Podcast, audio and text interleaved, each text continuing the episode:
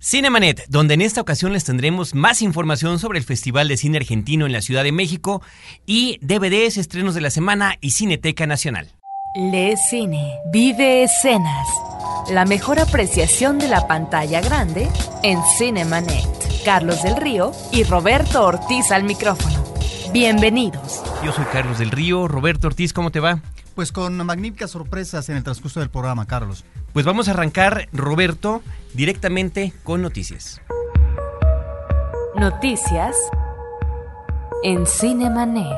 Noticia del mes, bueno, es interesante para nosotros compartir con nuestros colegas de la revista mexicana Cine Premier una gran felicitación. Este es el mes en el que cumplen 12 años de existencia. Esto la convierte en la publicación sobre cine vigente en México más longeva. 12 años. Pero no solamente, Roberto, en estos 12 años se trata de el eh, paso mensual de, lo, de los acontecimientos de cada número, sino que es una revista que además se da el tiempo para que sobre ciertos fenómenos del cine comercial hagan números especiales. Por ejemplo, este año hubo especiales sobre las películas del Código da Vinci y de X-Men 3, que cada una de distinta manera pues tiene influencias más allá del quehacer cinematográfico per se y ahí se analizan.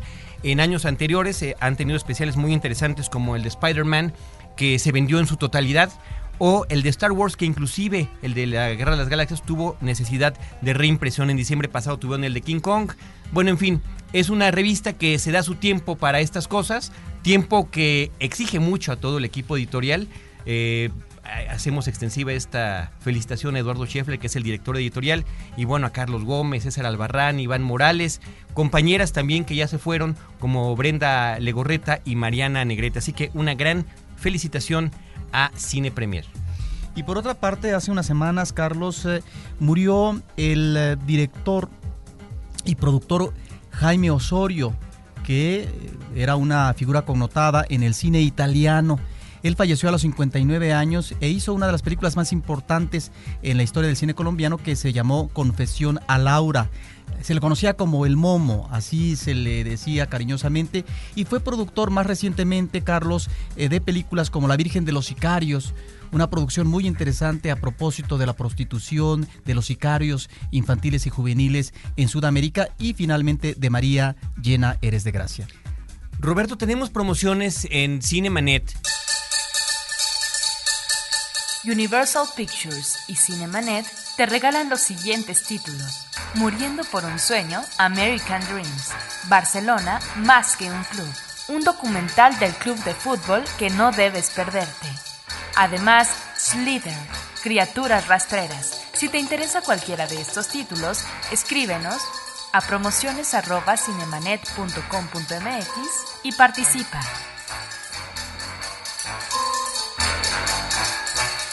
Cinemanet. Yo quiero comentar que el día de hoy en particular hubo un evento muy interesante de Universal Pictures a partir del lanzamiento en DVD de la película Viviendo con mi ex, que es protagonizada por Jennifer Aniston y por Vince Vaughn.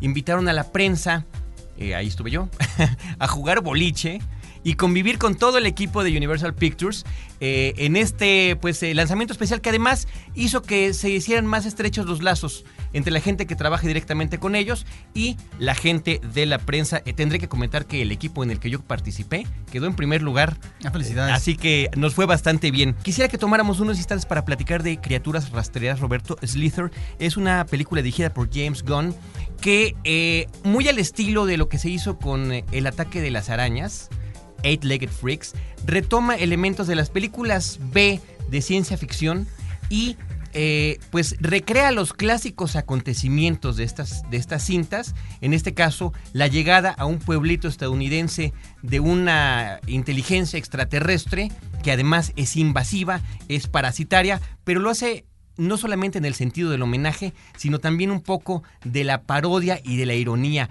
Eh, toma, te digo, elementos de todo este tipo de películas y los vuelve, los vuelve jocosos. Sí, encontramos algunas escenas que resultan muy disfrutables y que en realidad este contagio parasitario eh, realmente va para todo mundo. Eh, cada vez eh, logran invadir a más personas y hay escenas que en realidad vale la pena destacar como aquella en donde eh, el personaje principal que tiene esta afectación extraterrestre eh, entra en relación con una chica y en medio de una fiesta grupal es festejado cuando en una película de horror de otra naturaleza, de naturaleza clásica, pues sería eh, visto esto de una manera más bien repulsiva. No, no, aquí todo mundo está festejando como si se tratara de la comunión por parte de estos personajes en, esa, en ese vínculo que está teniendo, por supuesto, también una connotación de tipo sexual. Absolutamente, criaturas rastreas del director James Gunn. Se nota que el director es fanático del género, se nota que le echó ganas, encontrar a la gente que le gusta este tipo de películas, encontrará múltiples referencias y la podrá disfrutar ampliamente. Vámonos con esto. Cinemanet. El Festival Internacional de Cine Contemporáneo de la Ciudad de México, FICO, y el Hotel Condesa DF celebran el primer aniversario de su cineclub con un toque de nostalgia, presentando con el apoyo de la Filmoteca de la UNAM la mejor cinematografía de los últimos tiempos, desde Charles Chaplin, pasando por Murnau, hasta Einstein.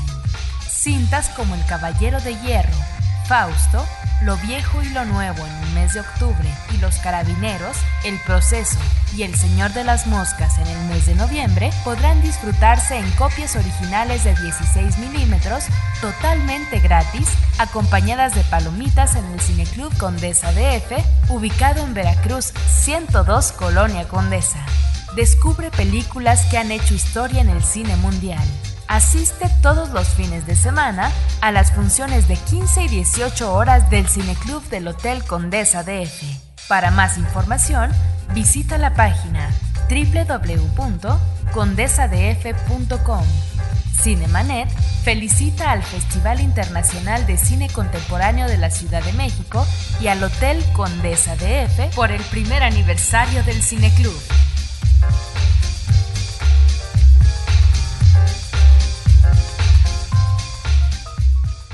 Cinemanet. Les recordamos que tenemos la página de internet www.cinemanet.com.mx donde pueden consultar todo el historial de los episodios pasados, de los programas pasados de Cinemanet, tanto los que hemos transmitido aquí en Horizonte 107.9 FM como los que hacemos directamente para esto que se llama podcast. Tenemos una convocatoria importante, necesitamos un becario, necesitamos alguien que nos asista en la producción, alguien que le guste el cine, alguien que tenga tiempo, no nada más para pues compartir este asunto del cine con nosotros, sino para asistir a ciertos eventos funciones de prensa, entrevistas, alguien que quiera participar también en la producción radiofónica y en la producción de audio. Becario para Cinemanet. ¿Qué tienen que hacer? Escribir a becarios arroba frecuenciacero.com.mx. Becarios arroba frecuenciacero.com.mx. Roberto, Cineteca Nacional. Cineteca Nacional. Mucha actividad en la Cineteca Nacional. Carlos, el día de hoy inauguró el Festival Cinema Europa 2006. Esto nos va a presentar películas de muchos países. Tenemos alrededor de 18 eh, producciones.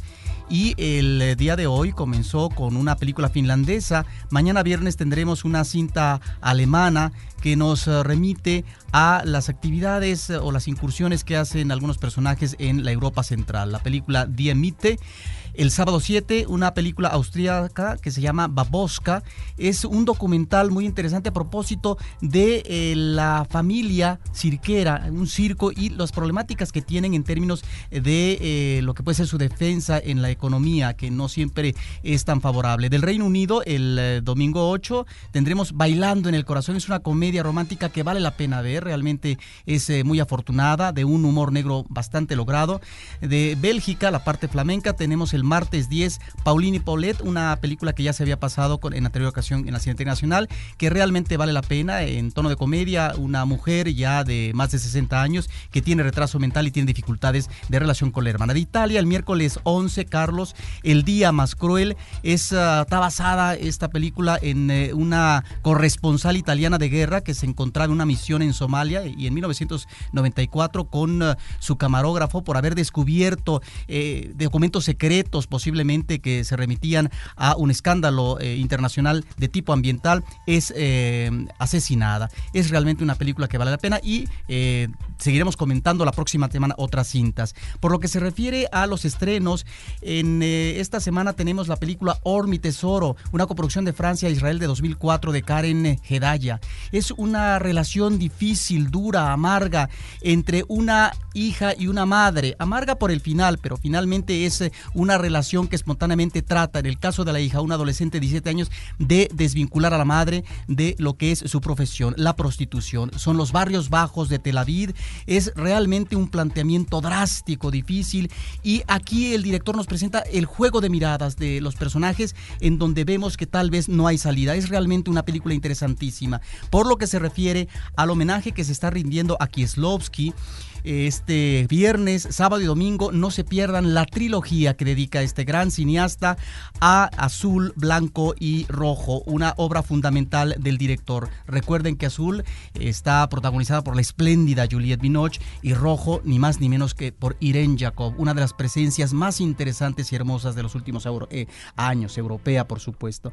Y el fin de semana invitamos al público, Carlos, a eh, que vean dos documentales interesantes a propósito de la guerra Guerra Sucia. Se llama así, programa doble de imágenes de la Guerra Sucia. Por un lado, el documental Halcones, a propósito de la matanza de 120 estudiantes por un grupo paramilitar el 10 de junio de 1971 y La guerrilla y la esperanza, un documental de Gerardo Thor sobre la personalidad de eh, Lucio Cabañas, que fue asesinado en el 74, 1974 por parte del ejército mexicano. Esta es una documental que se exhibe el sábado y en la función de las 19 horas va a estar presente el director Gerardo Thor para conversar con el público de tal manera que tenemos bastante, eh, muy buena programación interesante en Cineteca Nacional. Muy buena programación, muchísima, muchísima información, además la que nos estás dando Roberto, yo quiero recordarle al público que todo esto lo pueden consultar para que ya lo que les haya llamado la atención, vayan sobre esa película, chequen el horario, visiten eh, la página de internet de la Cineteca Nacional cinetecanacional.net. Recuerden también que en la página propia de este programa Cinemanet, aquí en Horizonte 107.9 FM, tenemos también el vínculo hacia la Cineteca www.cinemanet.com.mx. Vámonos, Roberto, a escuchar una melodía, una canción de la película Ciudad de Dios, Ciudad de Deus, creo que así se dice en portugués. Es la canción se llama Nembem Kenautem algo así como Ni ven lo que no tienen, de Wilson Simonal. La están escuchando aquí en Horizonte 107.9 FM. Vamos voltar a pilantrar. Deixa comigo, uma musiquinha pra machucar os corações. Nem vem que não tem, nem vem de garfo que hoje é dia de sopa. Esquenta o ferro, passa minha roupa. Eu nesse embalo vou botar pra quebrar. Sacundim, sacundá, sacundim, gundim, gundá. Nem vem que não tem. Nem vem de escada que o incêndio é no porão. Tira o tamanco, tem sinteco no chão. Eu nesse embalo vou botar pra quebrar.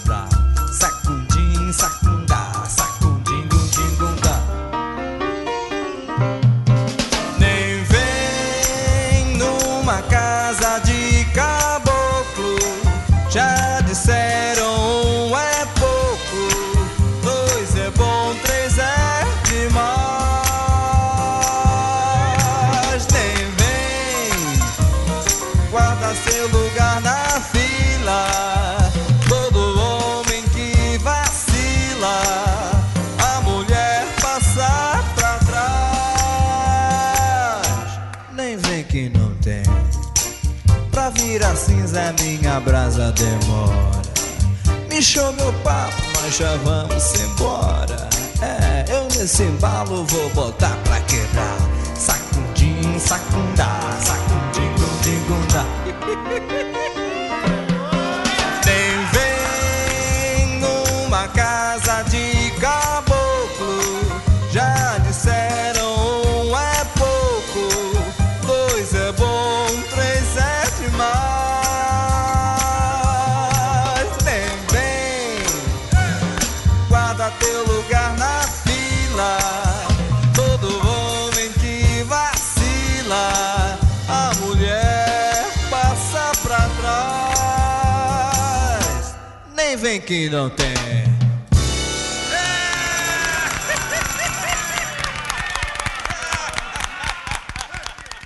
Cinemanet.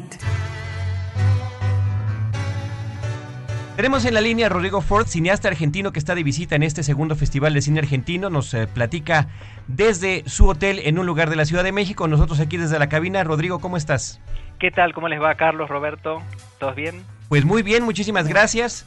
Contentos de... gracias a, a ustedes por, este, por esta comunicación. Este, muy contentos de estar aquí en, en México, en este festival y en, en esta ciudad tan linda, ustedes. Pues muchísimas gracias. Tu película, tu largometraje a través de tus ojos abrió el festival justamente y ahora el día 6 de octubre, el viernes, se estrena, bueno, en este festival Toca para mí. Correcto. Toca para mí es mi primer película que se estrenó en el año 2001 eh, en, la- en el Festival de Berlín, en Berlinale.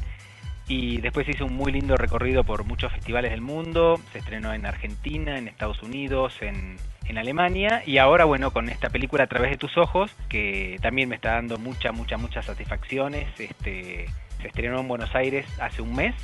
Está en cartel y este, vengo también de presentarla en Nueva York en el Lincoln Center este, y, y anteayer aquí cuando se presentó en México también con una muy linda acogida del público.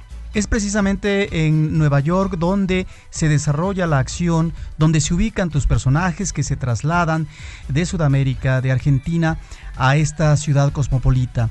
Y lo que te quisiéramos preguntar es que de alguna manera en tu historia eh, nos uh, estás remitiendo a la crisis económica que vive la Argentina y que por lo tanto van a padecer también tus personajes. Sí, este, son estas crisis económicas que sufren nuestros países, ¿no? México también la tuvo con el tequila, ¿no? Con el efecto tequila, no sé si se acuerdan, hace ya unos más de 10 años quizás, ¿no? Así es. Este, y ahora, nosotros nos tocó ahora en el 2001 y desde entonces, bueno, estamos padeciendo esta gr- gran crisis, ahora pareciera pudiendo salir de a poco. Y sí, la película está eh, ambientada en esa época, un matrimonio que se va en realidad más bien de turismo y para unos tratamientos médicos que, se, que le van a hacer a ella. Pero sí, llegan a Nueva York y Nueva York está también en plena crisis, eh, acaban de caer las torres y, y los con los extranjeros y con el tema del trabajo, todo está muy difícil ahí, así que es el- la búsqueda de ese sueño que después se convierte un poco en pesadilla, ¿no?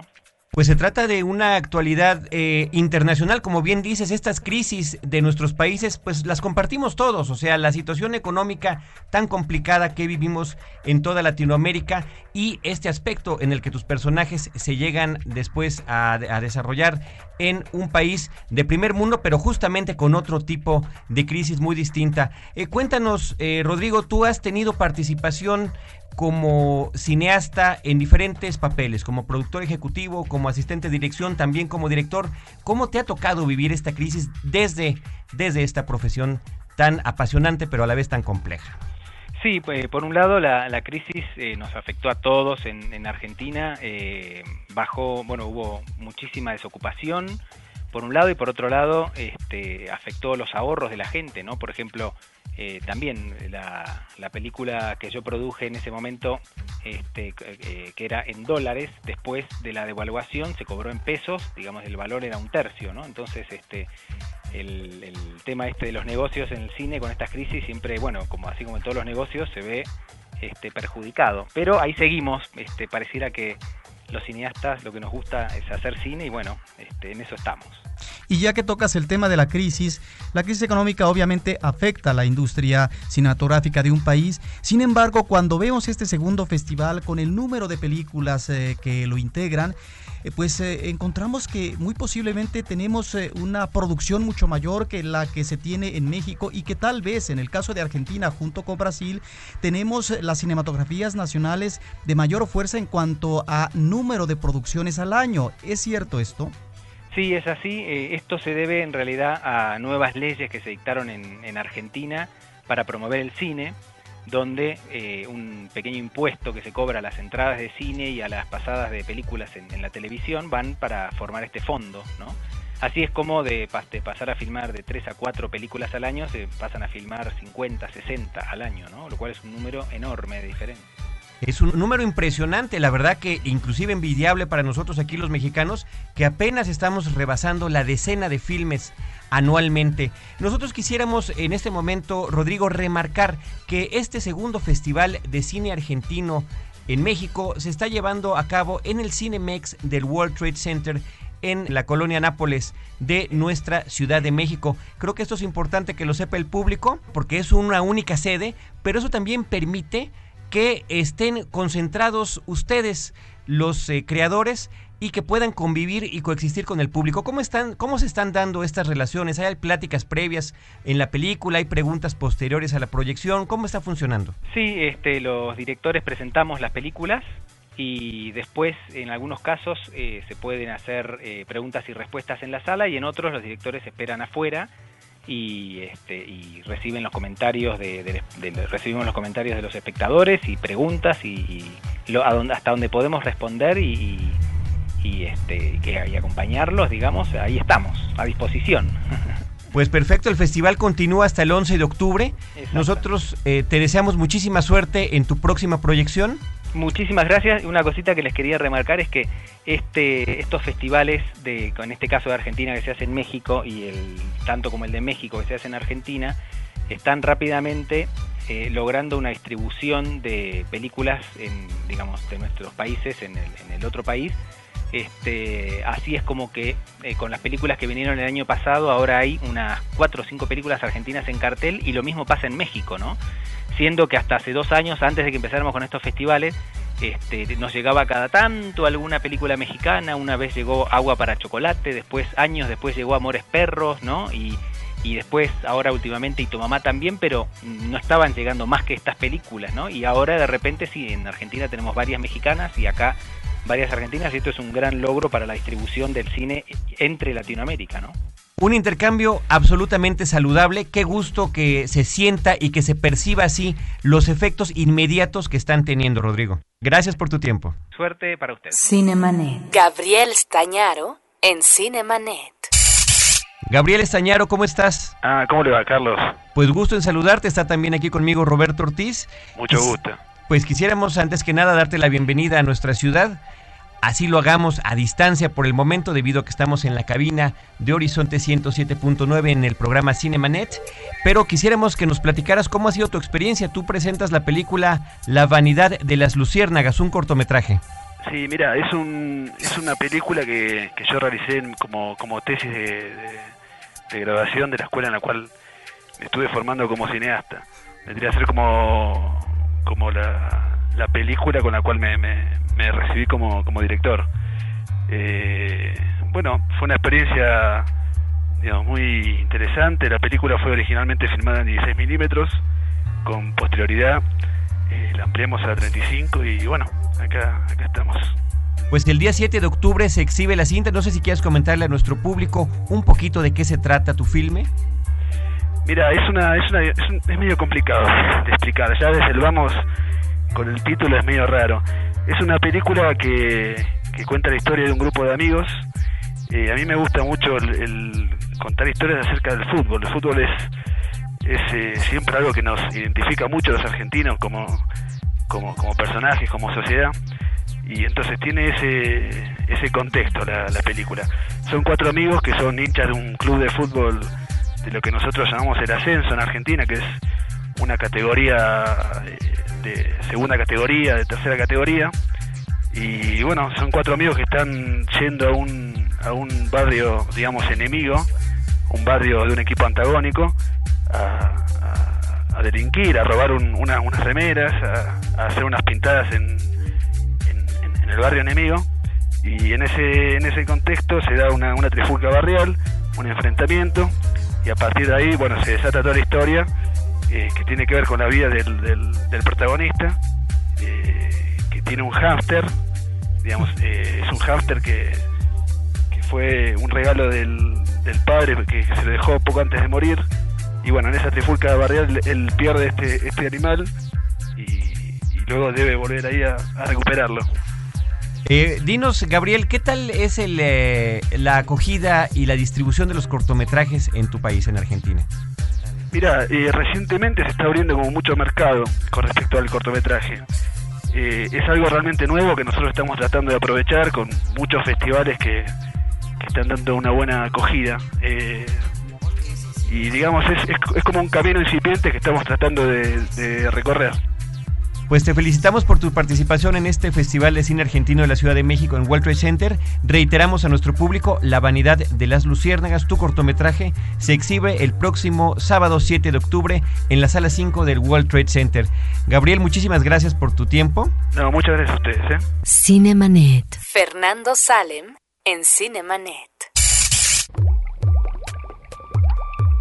Fernando, Hola. Eh, tú presentas eh, un cortometraje que se llama Trillizas y nos ah, planteas eh, una problemática que sucede con eh, efectivamente unas campeonas de nado sincronizado. Me da la impresión por la sinopsis que leemos que se trata de un planteamiento argumental con tratamiento de comedia. No sé si estoy en lo cierto. Está, está muy bien, estás en lo cierto. El, el nombre en realidad es un poquito más largo, se llama Trillizas Propaganda y es una historia de tres hermanas que desde el vientre materno comparten un ámbito líquido y mm, al nacer quedan huérfanas y comienzan a hacer nado sincronizado, que es un ballet acuático que, que, vimos no sé, en el año 40, 50 con Esther Williams.